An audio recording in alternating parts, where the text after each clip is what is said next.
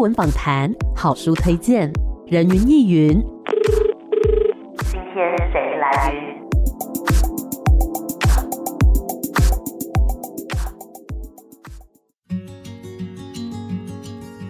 人云亦云。今天我来云。今天呢，人云亦云要带大家来读一个论文，哎、但是不要以为说论文都很枯燥啊、很无聊之类的，其实不会哦。今天这一个论文呢，它被改编成书，然后在当时啊，被称为是自我叙事的论文当中的一个传奇典范哦。到底是为什么呢？今天要跟大家分享的这一本书叫做《我仅仅只是一个胖子》。从这个书名呢，就觉得哎，内容应该不简单哦。要来欢迎作者蔡培元，培元你好，哎，Amy 好，各位听众朋友大家好，嘿，培元好，今天呢要跟你来聊聊哦、呃，这一本书叫做《我仅仅只是一个胖子》。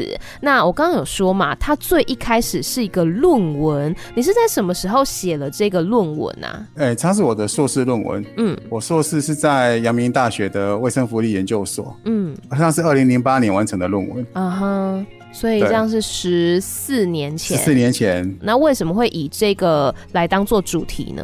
我其实硕士班念了六年，嗯，念到不能再念那样子，因为我是社工背景的。是这个研究所，它其实是工位跟社工合并的一个研究所，嗯、就是希望把这两个社政跟卫政一起合起来的这样的一个研究所那样子。所以我当初其实最开始我想研究弱势的文化想象，去考进去那个卫。服所那样子，因为我自己在做身心障碍的服务，我是一个社工，嗯，所以我想要透过这个方式去知道台湾这个社会怎么在理解弱势这两个字，嗯，然后他会怎么连接他的刻板印象啊、文化想象那样子，对，然后他对于这一群被称为弱势者的这些人，他又造成什么样的影响？是，那后来怎么会变成关于胖子的主题呢？其实这六年我换过好几个题目，嗯，这个是第一个题目，那但是那个题目后。来，因为我离职之后，我从前一个工作是在嘉义市的脑性麻痹协会当社工，嗯，其实也做了四年，其实做的很开心，是，但是非常非常的累。哦，然后我觉得我得要让自己休息那样子。啊，因为其实后面我们的业务越来越多，其实有很多是我自己都在重新熟悉，但是就被逼着一直要往前走那样子，嗯嗯，嗯，所以我觉得我同时虽然有成就，可是其实我的挫折也很多，是，体力跟脑力都非常的消耗那样子。啊，所以那时候我本来也是正在念硕士班，是，然后我就硕士班也是休学，嗯，然后我就把工作辞掉那样子，后来我就。换了一个工作，嗯，那我觉得当初换工作的用意，其实就希望让我自己可以拉开一点距离，看看说为什么当初我这个工作我会有这么多的挫折，嗯，然后有很多的无能为力那样子。因为后来离开那个工作之后，我觉得我那时候就没有那个我之前想象我想要直接用身心障碍工作的这个身份进去做研究的这个位置，嗯，对，所以后来我想说，嗯，那我是不是应该要开始再换个研究题目那样子？是，所以后。后来跟我的指导老师谈说，那我想写社会工作与国家，嗯，好。因为我在当社工的时候，其实因为是地方的组织嘛，那他同样跟政府会有一些往来。对。那社会工作与国家之间到底有什么样的关系？嗯。然后后来我的老师就说：“哎，他刚好要去口试一个论文，他其实就在写这个内容。”哦。那我想说：“哦，那 有人 既然有人写了，对，这题目已经被人家写走了，啊、那我就哦，那就那就没什么。而且我看一下他的内容，哎，真的就是我想讲的东西。哇，好像没什么好写的，嗯、那就算了。对。然后后来因为我复学，但是因为那时候刚换工作，其实没有什么时间再去讨论一些内容，对、也去上课那样子，所以我就跟我的指导老师讨论做有关独立研究。嗯，那我选的独立研究的题目就是台湾的基进社会工作是什么？是，呃，因为这个东西其实也是我一直关心的事情。嗯，那所以那时候我就是一直在想说，那我就干脆用这个东西当做我们独立研究的主题好了。嗯哼，然后就开始读，然后越读越奇怪，那一直一直有一种格格不入的感觉。觉了，嗯、就是这明明是我关心的，我想知道的，但是为什么我觉得我读起来会觉得好像跟我没什么关系？嗯，所以到学期末我没有交半篇报告出来，对，然后我就跟我老师说啊，你还是把我当掉，好像我们会比较轻松。放弃了。对对对，我我比较轻松。可是我说我这半年我自己的感觉是，我开始知道我想要写的应该是我自己。嗯，就是因为我觉得，哎，我虽然关心那些不管社工的这些东西，原来他都得回到我怎么样当社工这个议题上面。是，就是我是一个怎么样的社工，我是一个什么样的人。嗯，所以我为什么我觉得我在念那些东西，为什么我会觉得跟我格格不入，是因为之前的工作的挫折这么多。对，但是其实我还没有机会去整理它。但是在没有整理这些经验的状况之下，我又开始一直不断的只是想要找一个题目来让帮助我写论文。嗯，那虽然这些都是我以前关心的题目，可是我在那个状态之下，很显然就是写不出来嘛。哦，写不出来就一直在告诉我说：“哎、欸，这个不是你现在真的想关心的事情。”嗯，对，我觉得那还是我关心的议题，可是不是我当时真正想写的，所以我就会有那种好像跟我格格不入的那种感觉。是，所以我写不出来。后来就跟我指导老师说：“其实我觉得我真的想研究的就是那个，我为什么会有这么多的挫折，会有这么多无能为力，嗯、然后会有这么多过不去的东西，但是我一直没有承认，我不想承认它。嗯，然后所以我觉得这个时候就是逼得我好像开始要去写自己。对。对然后我开始想写自己的时候，一开始也不是写这个题目哦，嗯、一开始写的其实是。我是一个组织工作者，我在从小到大有经历过这么多组织工作，然后包括我自己在当社工的时候，其实是 handle 一个非营利组织，嗯，然后把这个非营利组织怎么带起来那样子，对，所以我觉得，哎，我想要讲的好像就是我作为一个组织工作者，我怎么样去让我的想法，我想要做的事情，怎么在整个组织过程把它实践出来，嗯，对，然后其实写着写着也觉得好像不是那么甘愿那样子，就是 好像它还不是，又是不。对，还没有，对对对对对对，它还不是这个东西那样子。然后一直到，因为我我其实，在大学社工系的助教，在办公室那样子，对，老师学生都会来聊天，嗯。然后有一次有一个老师的小孩，那其实那时候是国小，对。然后我很爱跟他斗嘴，你来我往那样，都看最后看谁赢哎，嗯，对。然后有一次他应该也是没招了，他就直接骂我死胖子，哦，对。然后就是那个时候，我就忽然觉得整个脑袋很多的记忆全部都涌出来。嗯哼，人长大之后，大家会因为礼貌，尤其是我们在社工这一行，是大概都只会间接的来告诉你一些，哎、嗯，你很胖啊什么这些，嗯、可是绝对不会这么直截了当，或者你这个胖子，你这个死胖子怎么样？嗯、大概是在吵架的时候。对，这小孩子，我们在斗嘴、在吵架的时候，他就会，哎、欸，他就觉得用这个东西可以来骂人。嗯哼，对。然后我觉得是那一次的机会，发现哦，天哪，那个胖子的那个从小到大那个记忆全部都跑出来了。对，我从来没有忘记这件事情。嗯，他可能在我的人生的某些过程，他没有那么重要。是，但很显然，他对我是一个最具有生产性的，就是我一直不断的因为这个身份这样的自我认定，这样子别人。人的对待关系里面，这件事情对我原来是最重要的一件事，嗯，所以我会记得这么清楚，对。对。然后当那个门被打开的时候，你就会发现东西全部涌出来，嗯嗯，对啊，我觉得就是刚好那个机会就变成一个无意间打破了那一缸水，然后那水就开始涌出来那样子，所以后来我就发现，原来我真的想写的就是我作为胖子的这件事情，嗯，因为它对我来讲是影响这么大，可是。好像我从小到大都知道，只是从来没有好好的去面对这件事情，嗯，然后甚至去好好的去说这件事情。对，所以后来我就跟我指导老师说，原来我终于知道，我真的想写的就是是这件事。嗯，对。在那时候，我其实已经到硕士班四年级了。对，哇，四年哦，通常四年了，硕士好像两年就结束了。对对对，所以我光写这个，我写了两年。哦，对，所以其实我硕士班所念六年，其实因为。是这样，就前后换过很多题目，然后也是一直在在思考到底什么是自己当下真的想要写的东西。那刚刚讲到说，作为一个胖子的这件事情，可能对自己的影响啊之类的。那这边是不是可以讲一个具体的数字，让听众朋友知道说，到底怎么样会被称作是胖子，或是你当时的状况到底是多重呢？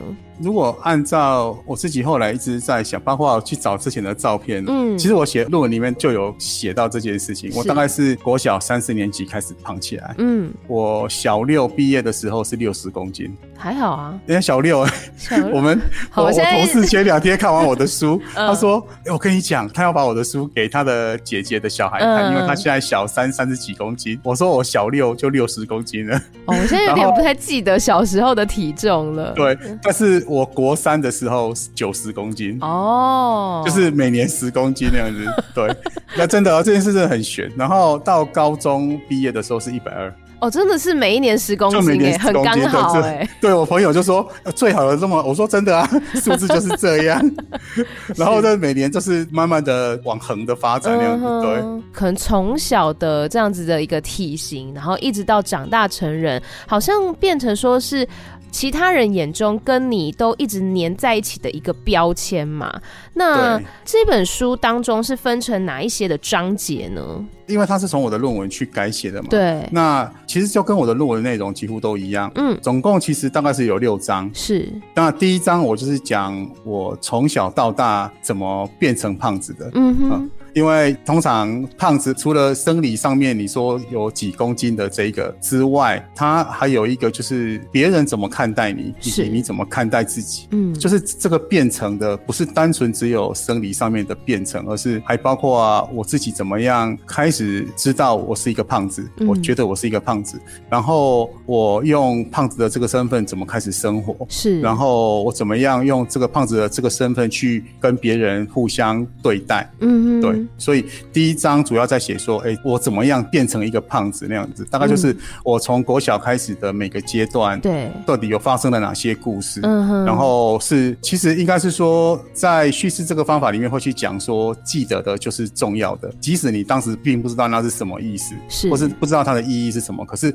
你会记得的，对你来讲就是重要的。嗯。所以当我在写我的论文的时候，我去想说，哎、欸，我从小到大到底胖这件事发生了哪些事？哇，还真多。就哎、欸，其实当初一开始其实并不会特别把它视为一个是因为胖而发生的故事，是。但是开始书写的时候就发现，哦，原来发生这些事情都跟胖有关，都是有连结的。对对对对对，都是有关系的。所以原来哦，我就第一章我就去写，我从国小一直到在写论文当时，每一个人生不同的阶段，嗯，胖对我来讲是什么意思？然后发生过哪些故事？那些故事对我的意义是什么？嗯，这是第一章的部分。然后第二章就是，哎、欸，我在写。我最喜欢的一章，第二章。对，呃，对，第二章就是，哎、欸，我在写国中毕业纪念册，因为我们国中毕业纪念册就是给同学去写，哎、欸，你想对这个人说什么话？其实这真的就是一个别人在讲你的那个故事书，嗯嗯，就是他会也会去写说，哎、欸，他对我的印象是什么啊？我们之间发生过什么事啊？让他、就是、像一个留言板。欸、所以我在写论文的时候，国中毕业纪念册同学写的东西就开始，我就拿出来翻，因为我有两本，嗯，就是因为那时候就很爱给同学写，因为我当时国中要高中联考，生活是真的还蛮苦闷的。嗯，但是写这个东西，我觉得哎，好好玩，就是就看别人眼中怎么看待我的。对对对对对，所以我那时候我就觉得要把它拿出来，变成一个可以分析的文本。是，就对我来讲，就一个很有趣的。我认真的仔细去看，才发现每个人都写到胖这件事情。对，所以我说我是一个胖子这件事，原来在同学的眼光里面也这么清楚，这么清晰。嗯，所以他们在写这件事的时候，一定要写到。是，对他可能写说是。呃，乐于助人的胖子，或是幽默的胖子什么，但是都会跟“胖”这个字连接在一起。对对对对对，他就变成一个前面有很多形容词的胖子那样。对对。然后包括我一个同学，很一个很要好的同学，他还去杂志上剪了一些胖子的照片贴在那里，开始做一些诠释那样子。对，因为我们很要好，嗯，所以他觉得开这些玩笑，他觉得很 OK。可是他可以成为开玩笑的内容，就是因为胖。是。对。那我觉得，我也觉得，因为当时我们的互动就是这些事情，我们。真的都可以拿来开玩笑，嗯，但是为什么哎、欸、胖可以变成一种开玩笑的内容？嗯，哎、欸、哦，原来它也这么特别，对。对啊，就在我的毕业纪念册里面就会看得到，对，所以我就把我的毕业纪念册当做是一个分析的文本，嗯哼，对对对。然后第三章就是从刚刚讲有个老师的小孩骂我死胖子，但是他马上就被那个老师制止，他就说，说你怎么可以骂人？是，所以我们就非常清楚的知道说，原来死胖子真的是在骂人的。嗯哼，就它不是一个中立的形容词哦，就是胖子不是单纯只是形容你的体型，它很显然就它变成一句骂人的话，有贬义的，意思就是、嗯、对，没错没错，它就是一个贬义的名词，是，所以它就变成骂人，所以我就觉得那个场景对我来讲就非常有趣，就是有人骂死胖子，另外一个人制止他，所以这就是两边都知道这是一个骂人的话，嗯，所以我觉得哦，原来。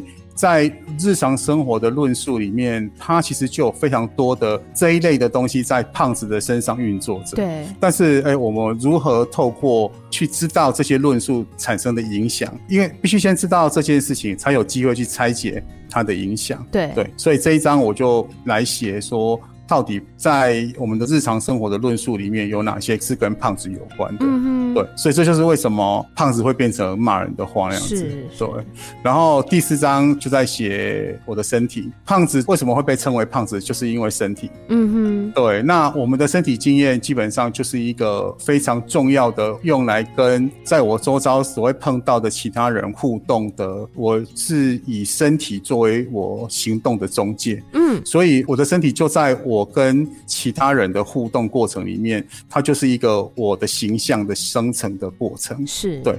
那所以我说这一章，我觉得对我来讲非常重要的就是，其实过去不太敢看自己的身体，因为它是一个胖子的身体。嗯。那当我有机会要重新去面对我是胖子这件事的时候，我就必须得要真正的看到我的身体是怎么一回事。是对，因为我的身体就是我的田野。然后第五章其实对我来讲，几乎是在书写的过程整个改过，因为我本来一开始写的我的计划大纲本来是第五章要写的是食物，嗯，因为大家第一个印象就会去知道说，嗯，胖子一定很会吃，那我要去知道吃这件事情到底对我的意义是什么，所以我本来一开始这一章我要写的叫做食物对我的意义，是。我写着写着就觉得奇怪，我读了那些东西哦，然后我要开始去写这个东西的时候，我就发现其实我不是要。写食物，因为我脑袋里面出现的都是我妈，因为从小我就。很喜欢回家吃饭，因为我妈很会煮东西，是我才开始去把这一章就整个改写掉。嗯，我想了解食物对我的意义，其实它的重点原来不是食物。对，所以后来我就觉得，哦，原来我真的想写的其实是我吃的行为，原来是跟我妈有关。是对，所以才把它变成第五章，就变成是这个。对，嗯，然后第六章主要在写的就是我写完这个论文之后，我写我为什么要写这个论文，我希望这个论文可以做什么那样子。然后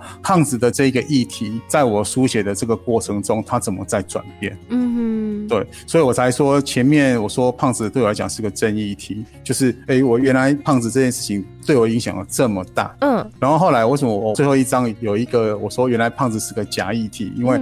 写了这两年的探索的过程，才知道原来我真正要面对的是什么。嗯，所以他的假哈，并不是说他真的就是一个虚假的，不是不是，而是说原来我真正想要知道的是我，而不是我是一个胖子。嗯嗯嗯，对对对，就是我从我是一个胖子这件事情开始进来我的这个人生的探索。是，然后这两年的书写之后，才发现原来我真正想要知道，就回到我这个很重要的这个意义上面。嗯，然后就不再只是限于说。我就是一个胖子这样子，是，就我们认识的不是说一个胖子谁谁谁，而是蔡培元这个人。对对对，刚刚讲到说，就是这么多跟胖有关的这样子的一个书写，那胖这件事情到底曾经为你的生活带来了什么样的影响？然后又怎么样去影响你看待自我的眼光呢？这影响真的蛮多的哎、欸，就是 我觉得从小举几个最深刻的例子几个对几个好，从小我的体育成绩就不好，的确就跟我的肢体有关。是，比如说，我觉得我最自豪的哈，其实是游泳。哎，为什么呢？哎，因为游泳体型在 游泳对有福利，对体型在游泳池的限制好像就没这么多。嗯哼。然后包括我念大学的时候，因为我们大有要求说一定要学会游泳，对，所以我反而是少数几个能够教。其他同学学会游泳的人哦哦，有时候哦，原来我在田赛跟竞赛或是球赛这些东西我都不行。嗯哼。然后，因为他的确就是因为肢体，但是我觉得我从小就是一个好学生，嗯哼，就不止读书要好，我各个方面表现都要很好，所以我很听老师的话。我像作文，我就要求我要去学作文，然后我要去学画画，都很，因为这些东西都有成绩。对对，但是这些我好像都可以透过一些学习去把它。做好的表现，嗯，但是体育我完全就是不行，嗯，对，因为他比如说要跳箱，我们从小就要跳箱，我根本跳不起来啊，嗯，跳远我跳不远，是。跑步我跑不快，打球我也没办法，对，嗯，所以这个其实。从小其实就对我想要当一个好学生的这个，他就开始是一个很重要的影响，因为我的体育成绩就是不会好。嗯，然后越来越大的时候，比如说青春期的时候，尤其是男孩子，其实我们就是用打球这件事情作为交际的方法。对，就是哎、欸，大家一起去打球。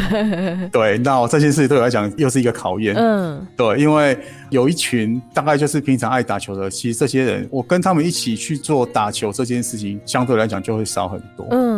对，所以就不会有这种，比如说我们一起打球培养出来的感情的这件事情。嗯、对，然后肢体活动上面其实真的就会影响，比如说对于决定我要过什么样的生活。其实这就是一个最显著的影响，是对。最常让我发现我是一个胖子的，当然就是爱情。嗯哼，对。那每个阶段，当我喜欢上某个女孩子的时候，其实这些事情很常在我的每个阶段发生。哎，是，就是呃，比如说国小的时候，因为我是幼童军嘛，那幼童军我们就会跟女幼童军一起出去玩，名义上是训练啦，但其实就是一定会有大家要出去玩的时间。我就一直记得一件事情，就是我们去台北，我说我。要约一个我很喜欢的女幼童军出去，然后哎、欸，其实之前大家的相处都很 OK 哦，对，然后我也很喜欢她的个性啊，看起来她也很喜欢跟我讲话那样子，嗯嗯、我就觉得嗯，那一天我已经到六年级了，就是再下来可能没有什么机会出去玩了，嗯，对，所以我那时候我就鼓起勇气，我就想说，哎、欸，我要约她出来玩，单独出来，然后我们来逛街，买个礼物送她那样子，对，我就晚上去找她的时候，她就直接拒绝我，她这里有时候讲了一句：“你那么胖，我不要。”嗯哼，我本来。以为我们是这么聊得来，然后我以为我们真的很要好那样子，对。对，但是哎、欸，在那个当下，我又变成一个胖子那样子，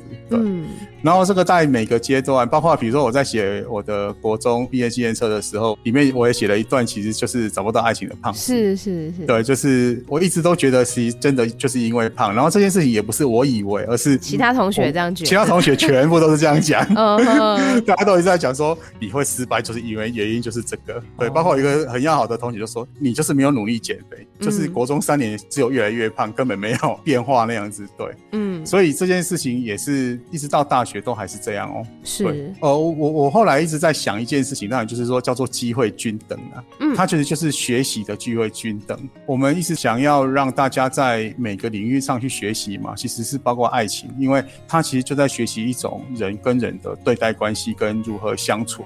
就算是你愿意为他做改变的人，那你要有机会再学习我们怎么样可以互相做改变，然后可以互相共处这样子。对。对，可是我觉得这个东西对胖子来讲，他真的就是机会不均等。嗯哼。对，因为我觉得胖子在爱情上真的就是一个比较劣质的商品。嗯。对，大家会因为这样子的原因而。我会拒绝，是对。那这个拒绝其实就是他同时就在学习一件事情，就是第一个是我在学习我是如何被对待嘛，对。然后再就是我就会比较没有机会去学习我怎么样跟一个亲近的人可以共处，嗯，然后去知道。我会怎么样在爱情里面去学习到什么事情？嗯，对，我觉得这个机会它就会被剥夺，对，所以在这边其实就会很很明显。然后再来就是胖子很容易被成为开玩笑的对象。哦，是的，就会大家都觉得开胖子玩笑这件事情是很有趣的，嗯，而且而且还不能生气，你生气就代表你小家子气。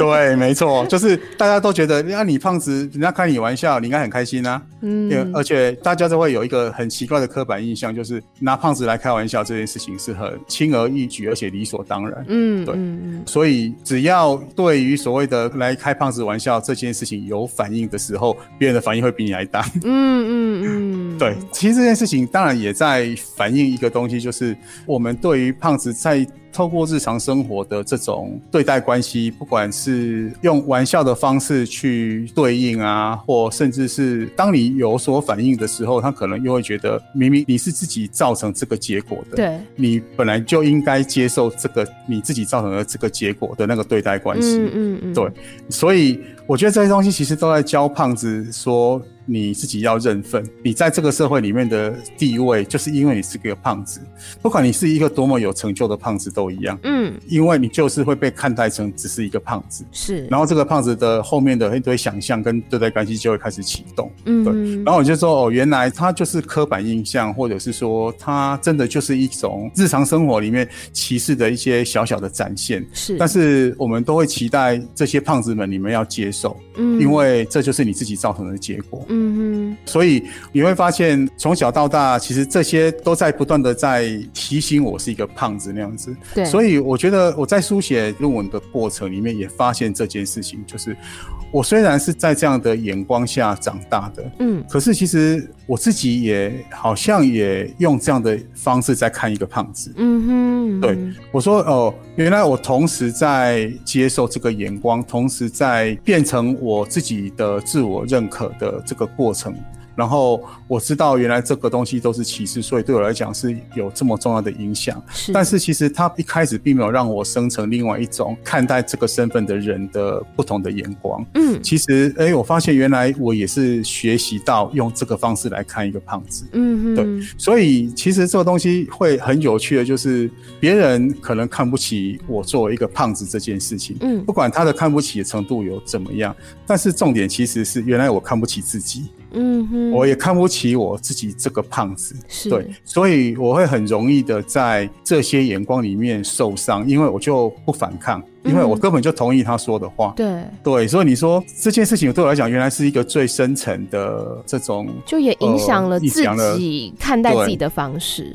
对对对对对，我觉得一个人可能在你要去抵抗这些这些不同的眼光的时候，他的前提可能是你必须要有足够的自信。是，但是我发现胖子在这个过程里面要去建立自信，真的不容易。对，所以他会很容易的接受了这样的眼光，就变成自己看待自己的方式。所以，为什么当大家在用这些很负面的东西在理解的时候，其实我会很容易知道他就是在讲我，嗯，因为我就是这个方式在看我自己，是对。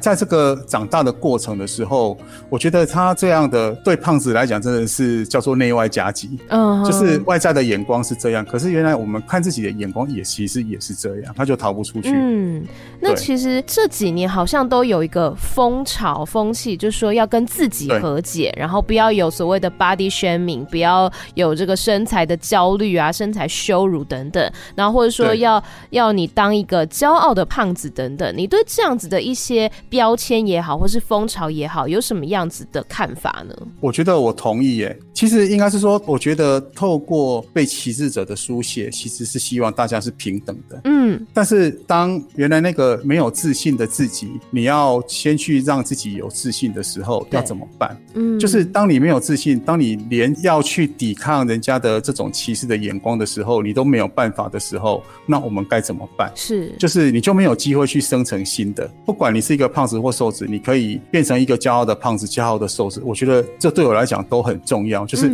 你先接受自己，即使有外在这么多的眼光说哦，都是你怎么样怎么样的时候，这个东西到底你是跟着这样的眼光一起走，你就会发现原来你自己就不见了。对。嗯嗯。那可是你要怎么样让自己知道说哦，原来我可以先找到我自己想要活着的那个样子。可是那个样子必须我能够先接受我自己是什么样子。对。对。所以呃，原来我是一个胖子，我是一个瘦子。都好，我都可以活得骄傲，是因为，诶，我跟你一样都是一个人，我们都能够好好的活在这个世界上。嗯，所以那个自信对我来讲是很重要的。嗯，对没错，就是先接纳自己。那之后，比如说任何人来去诋毁你啊，来去攻击你，你就会觉得，嗯，这就是我的样子啊，这不应该成为一个你攻击我的理由，或是一个你攻击我的词语，因为我已经接受我自己，我跟我和解了。不单纯只是来告诉你说，对我就是这个样子。嗯，那我要下一步说，你愿不愿意来认识我啊？其实我是怎么样变成这个样子？因为你从来不知道，对，所以你会用一些很简单的，用结果论，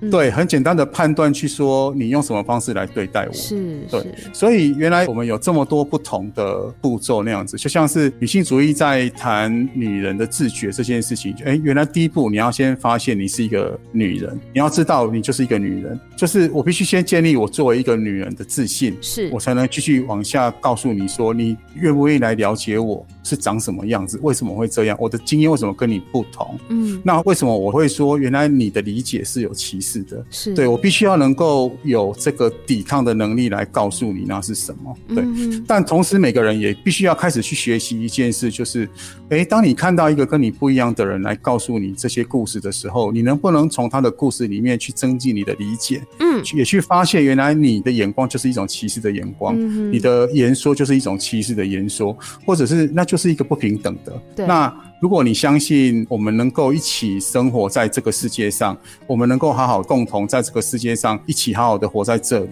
那你就要有机会去更知道跟你一起活在这个世界上的人长什么样子。嗯，对，所以这个时候我们才会有机会往下去增进相互理解。好，那我们先稍微休息一下，待会再继续回到人云亦云。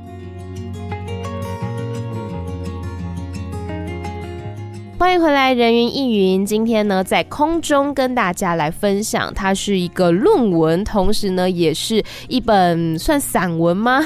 我觉得是一个很难去定位它的存在，但是呢，它的里面所述说的内容真的是我觉得很重要，而且也可以去让大家思考你怎么样去看待自己、看待别人。这本书的名字叫做《我仅仅只是一个胖子》，欢迎作者蔡培元，培元你好。哎，Amy 好，各位听众朋友大家好。是刚刚培元跟我们分享到许多关于身为一个胖子这件事情，他可能从小到大对你带来的影响，包括说你怎么看待自己，别人怎么看待你等等的。那其实这个论文呢，还有另外一件事情，当时也是好像成为一个传奇，就是用自我叙事的方式来作为这个论文的书写，因为其实。一般的那个印象当中，会觉得说啊，论文感觉就很像是要写一些，比如说你一开始提的那些题目，例如说国家或者说弱势者之类的，都是一些感觉比较大的题目。但是自我叙事，就是你这个论文都在写自己，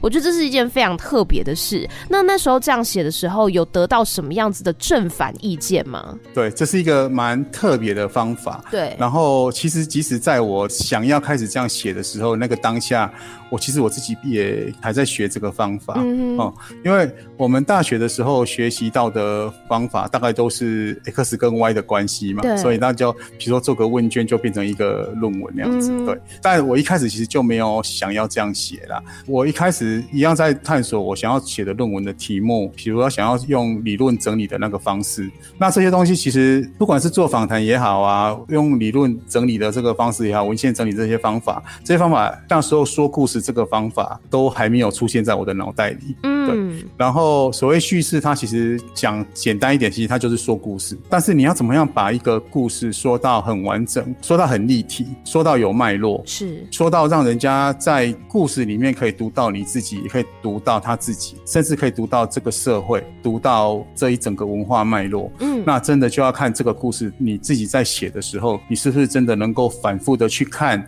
这个故事发生在你身上的时候，你怎么去理解它？对，然后你会怎么去书写这个理解的过程？嗯，然后你怎么样让你这个理解的眼光可以不断的有不同的方向、不同的面向的理解的方式，可以进来这个论文的过程？嗯，对。所以我其实自己本来一开始其实是一个老师，因为那个时候我们有个团体，第一次有机会去讲我怎么当社工这件事情。是对，因为包括我自己大学的经历，到我自己当时务的社工四年的社工的那个过程，就是其实发生了很多事情，然后很多挫折，还有我怎么在这个挫折里面找方法。嗯，所以有个老师就听了之后，他建议我可以去整理我自己的这个经验，他觉得很丰富，可以把它写出来，所以他带来一本论文，就是用自我叙事的论文那样子。哦、对，然后我第一次看了之后，我说哇，其实看了就很有共鸣，是因为其实他就是在整理自己的经验。对，所以我说原来有这样的方法，我其实在我过去的脑袋里面面是也是不知道的。嗯，对，所以我觉得我在那个过程里面就学到说，哦，原来这个方法也是可行的一个方法。是，然后我甚至还也不知道说这件事情到底他该怎么做那样子，我就觉得我就决定我要写这个。嗯，因为我那时候就是就是我说我一路探索，就发现原来我真的想写的是自己。嗯哼，对，所以我那时候就开始丢给我的指导老师说，我要写我是胖子的故事哦。嗯哼，然后对，然后他也很好玩，他一开始就说，哦，你是想写自我叙事那样子。嗯，其实我对这个词非常的陌生。嗯，对我来讲，才刚开始学这件事情，所以我跟他说，嗯，对，我想要写的就是这个。然后他就问我一句话，他说，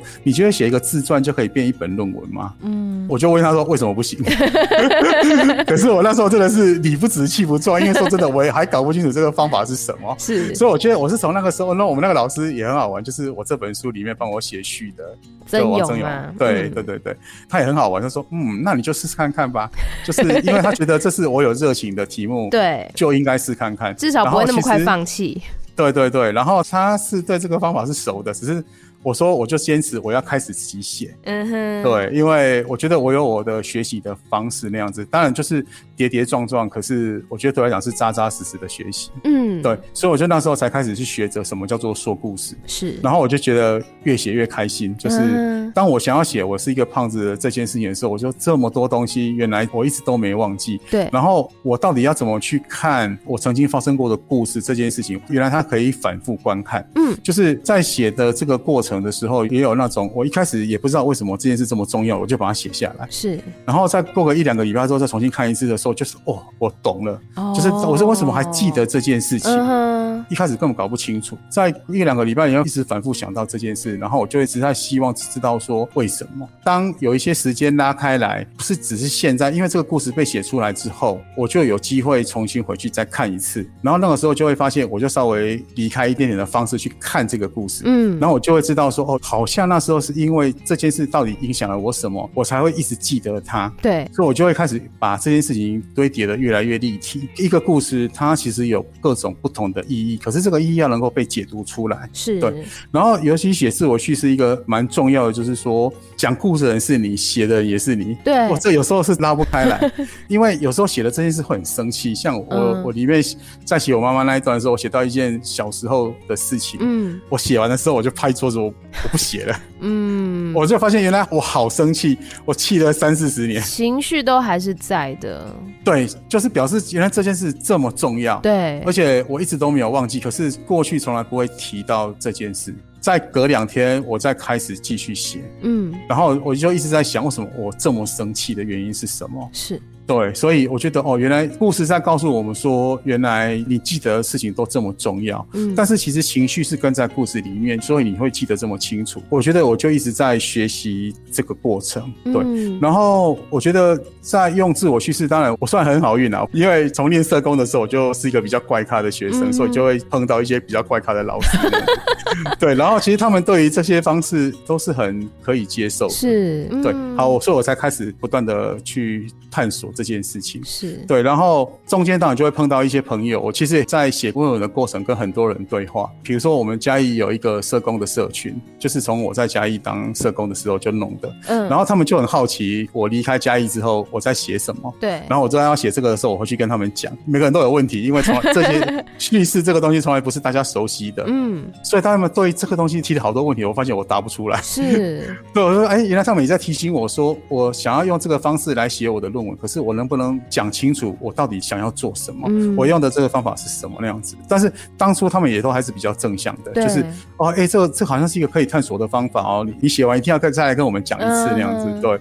但是我觉得写完之后就发现，哎、欸，有一些特别是所谓学术圈自己觉得自己很有学术能力的，嗯，因为这毕竟是一个比较后现代的方法，是因为就不是以前像我们做问卷一定要这个跟那个要相关什么什么那种一步一步来的，对不对？一步一步来的这种，它是比较线性的。但是你会发现，比较后现代的像行动研究啊、自我叙事啊、叙事研究这些，它是可以绕来绕去那样子，嗯、因为你会有不同的理解的时候，你会发现那个。书写方式就会不同，对。但是这个东西对于所谓正统的学术研究来说，他们是无法理解的，嗯、因为他也没办法验证。所以对于这样的学术训练的人来说，这个方法不是方法，因为对他们来讲不严谨啊。所以我觉得在写自我叙事写完之后，就会有人有这种批评，这只是写个自传，怎么可以变论文？哦，就有有正向的声音，也会有一些不一样的声音。对，可是我自己知道，说我怎么学到这个方法给我的东西，然后我甚至后面也会有学生说他想要用这个方法继续写自己的论文。嗯哼，对。那我觉得我自己其实对我来讲，它是一个兴奋、好奇、认识世界的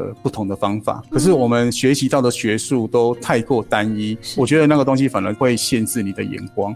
我觉得那就不是学术了。嗯，因为学术其实就是从无知去探求有知嘛。就像是我们可以看到很多的理论大家，他们为什么终其一生其实不断有新东西？因为他们一直不断在学习新东西。是。可是如果你一直觉得你懂的就是唯一的一条路，你根本不想去学习新东西的时候，你人生的路，包括你的眼光，你所理解的世界，其实就是长那个样子。一直待在舒适圈里面。对对对对，对。所以刚刚有讲到说，后来包括说一些你自己的学生也有想要尝试用自我叙事这样的方式来写论文。那还有像现在就是整本书这样出版了嘛？就是整个过程当中有没有什么样让你印象深刻的读者回馈呢？其实我那时候写完的时候，我的论文在硕博士论文网它就是公开的。嗯，我接到的第一通电话就是阳明的图书馆的馆员。哎、欸，其实是因为我的论文忘记做保全，他要提醒我这件事情。那他说这个很简单，他帮我处理那样，他是要告知我。对，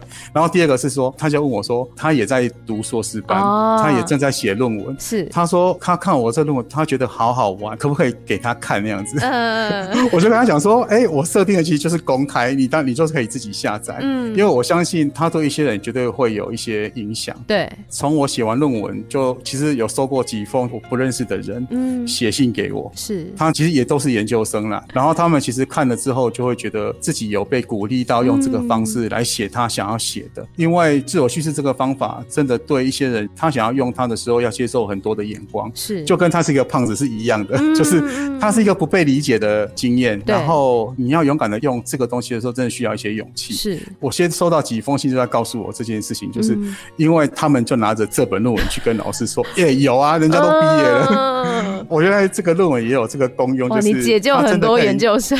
对啊，他可以当做一个示范那样子。对，有一个一样东海社工系的朋友，他说他大二的时候看过我的论文，他觉得哎，好像也没什么那样子。对，然后后来他自己念硕士班，他后来自己也是用自我叙事写他的论文，因为他是他是一个同志。嗯哼，他说他硕士班来看的时候，他说他终于看懂了我的论文在写什么，哦他好感动，他很认真的把他整本印下来，几乎每页都写眉批。哇，就是他的这个过程，他自己是一个男同志，他怎么害怕他的身体？对，他怎么害怕被别人看出他是同志？嗯，他觉得即使他出柜了，他怎么接受那个歧视的眼光？嗯，他自己说，他觉得他后来在读我的论文的时候，他想到都是他自己。嗯，因为他就一直写下他自己的经验。是哦，所以我觉得哦，这个对我来讲就是印象很深刻那样子。他在讲一件事情，就是当他自己真正把他的经验带进去的时候，他就真正看懂。对，在写什么那样子。对。嗯，然后有一个朋友，就是他出现在我的论文里面出现了两次，但是都觉得比较负面。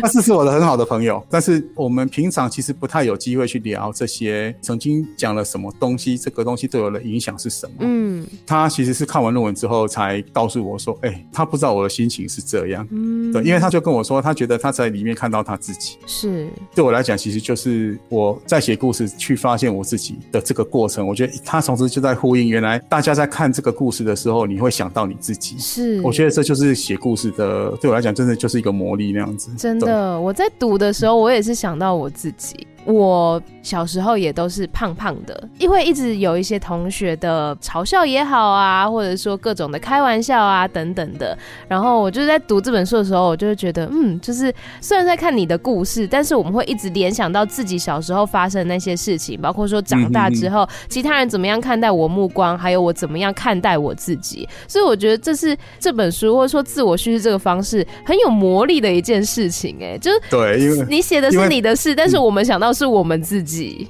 对对对，因为我觉得其实应该是说，它基本上其实是透过故事的阅读去产生对话，嗯哼，因为你会不断的去勾引出你自己的情绪，对，你自己的故事那样子。嗯、我觉得最近因为出成书，对，然后我学校里面现在有同事，他就去改了那个封面，改成我们仅是一群胖子，作者变成他们三个，嗯、他们三个同事那样子，因为他把封面就做了改了一个三个人吗？对对对对对，他说，因为他说。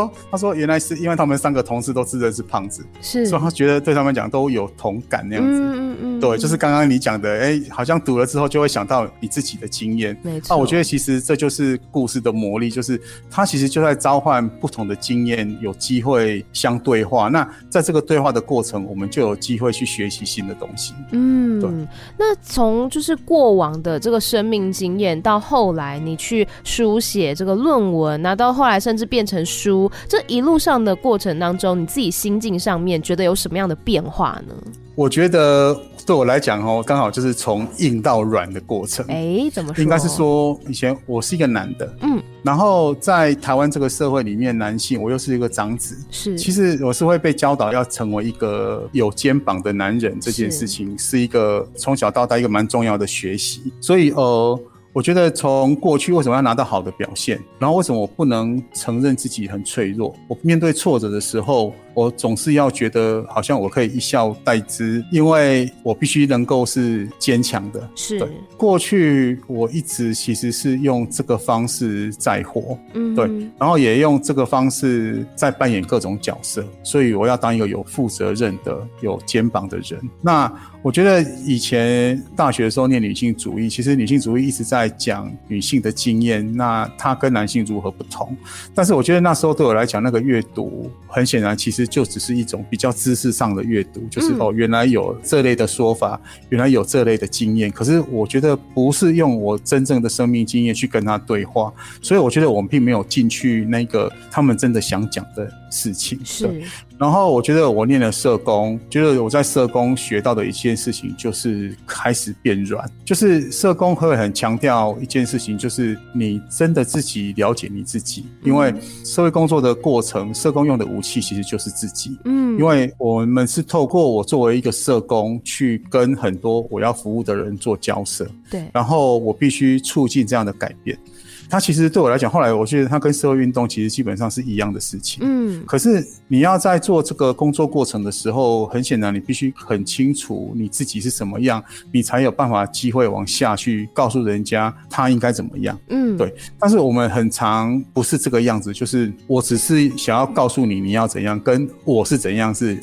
没有关系的，嗯，所以我觉得我又想学到一件事情，说，呃，原来我必须开始去面对我是什么，是，但是这个过程更重要，就是，哎，我在书写论文的时候就发现了说故事这个方法，学到了这个方法，这个方法让我敢承认我无能为力，我有挫折，嗯，我很软弱，有些时候我就是个懦夫，勇于面对自己，就是嗯，对，我必须能够先接受自己的这些面相，对，我才有办法在这个过程里面真的长出来，嗯，然后那个长出来。之后，你才有办法好好的去跟这个世界共处。对对，其实就很像我论文里面写我妈的故事，在写我目睹家暴什么这些东西。这件事情在过去我是连讲都不敢讲，不愿意讲。嗯，嗯，因为我觉得其实那对我来讲就是一个非常深的恐惧。是对。然后包括其实我大学的时候，我学姐就描述过我，她说我很容易信任别人，但是不相信别人。就是我很容易相信人家告诉我的，我我愿意信任他。是，但是我根本不想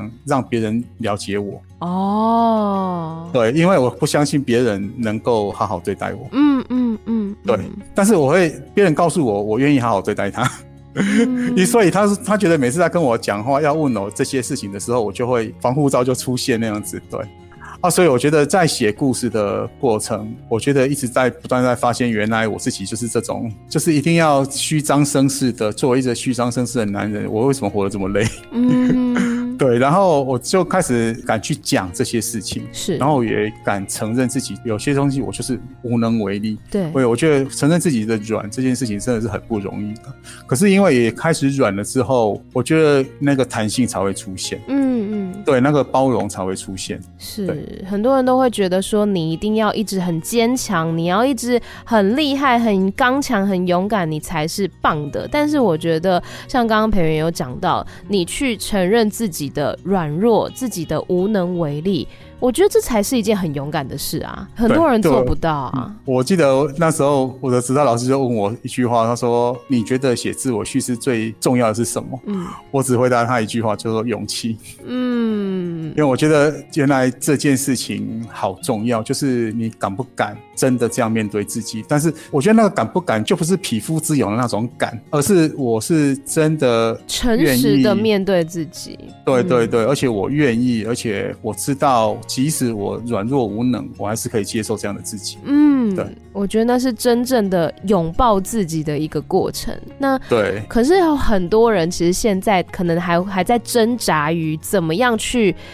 跟自己和解，怎么样去拥抱自己。那你有没有什么话想要对这些还在努力的朋友们说的呢？其实应该就是老实的面对自己这件事情，我觉得是最难的。嗯，但是它其实是最需要的。是，就是你有机会，其实努力。的去发现自己不同样子，但是先不要急着要去拿过去的那把尺来评价自己。我觉得这件事对我来讲是非常重要。就是你可能会发现自己各种不同的面貌，但是那无妨，因为其实那都是你自己的样子。是对。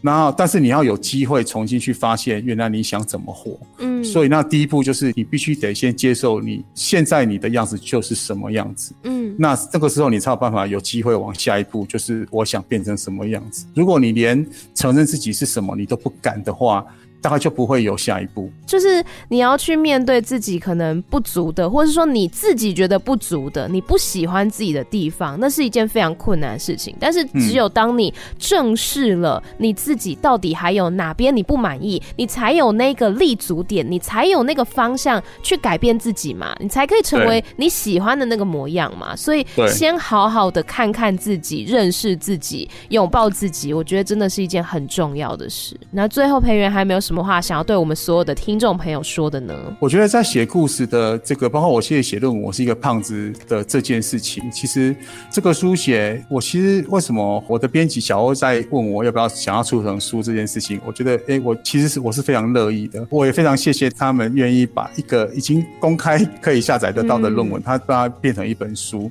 因为我觉得它就有机会走出学术圈。嗯嗯，对，所以我我希望大家能够有机会去看到不同的生命经验的。的人怎么在生活，或者是说，原来不同的生命经验的人，你也许你在这个过程里面，你都曾经碰过他，但是你并不了解他。是我记得，像我自己后来做身心障碍的服务的时候，我后来就自己问自己一个问题，就是。我好像从小到大并没有什么智能障碍的朋友，嗯，没有肢体障碍的朋友，嗯，甚至我在做的对象是脑性麻痹。我说我从小到大没有脑性麻痹的朋友，嗯，因为他们可能在每个教育阶段就一关一关被隔离了，是就是他们被送到特教学校去，嗯哼，哦，他们被送到特教班去。所以在我自己的成长过程里面，我好像没有这样的朋友哎，我其实就没有机会去认识他们长什么样子。是对。那当大家有机会去知道这个社会你面对的那个不同的差异者的时候，先不要急着去评价他。大家是不是会试着用一种你先去认识他是怎么样子的这个态度，先去知道他是怎么样跟你一起活在这个世界上？因为他就是跟着我们要一起的。那这个社会。会有很多不同的差异者。我最近也听到一个故事，就是有一个学生来念社工研究所，是。因为他过去的经验就是他是很有资源的，嗯，对。所以当他在做服务的时候，他从来不知道原来贫穷的经验是这样。嗯，对，所以他决定来念研究所，要让他的这个经验可以被整理。是，对，原来在你的舒适圈、你的同温层，你习惯跟来往的人的那个过程，你会以为这个世界就长这个样子。嗯，对，但其实原来这个社会有各式各样跟我们不同经验的人。对，那当你有机会面对他的时候，请大家用一种认识他、理解他的，先从这个。这个态度开始，而不是先给他一个标签，说他就是一个什么样的人。嗯，所以当标签上来的时候，你就会发现我们拒绝认识的这个态度就会跟着出现。是对，那个时候你就失去了让你的人生更丰富的机会。嗯，今天讲的这个书叫做《我仅仅只是一个胖子》，但是他讨论的不只是胖子这件事情，而是我们怎么样去看待跟自己不一样的每一个个体。怎么样去好好的认识他们，嗯、甚至是好好的认识自己？非常非常的喜欢今天的访问，我自己也思考到了很多。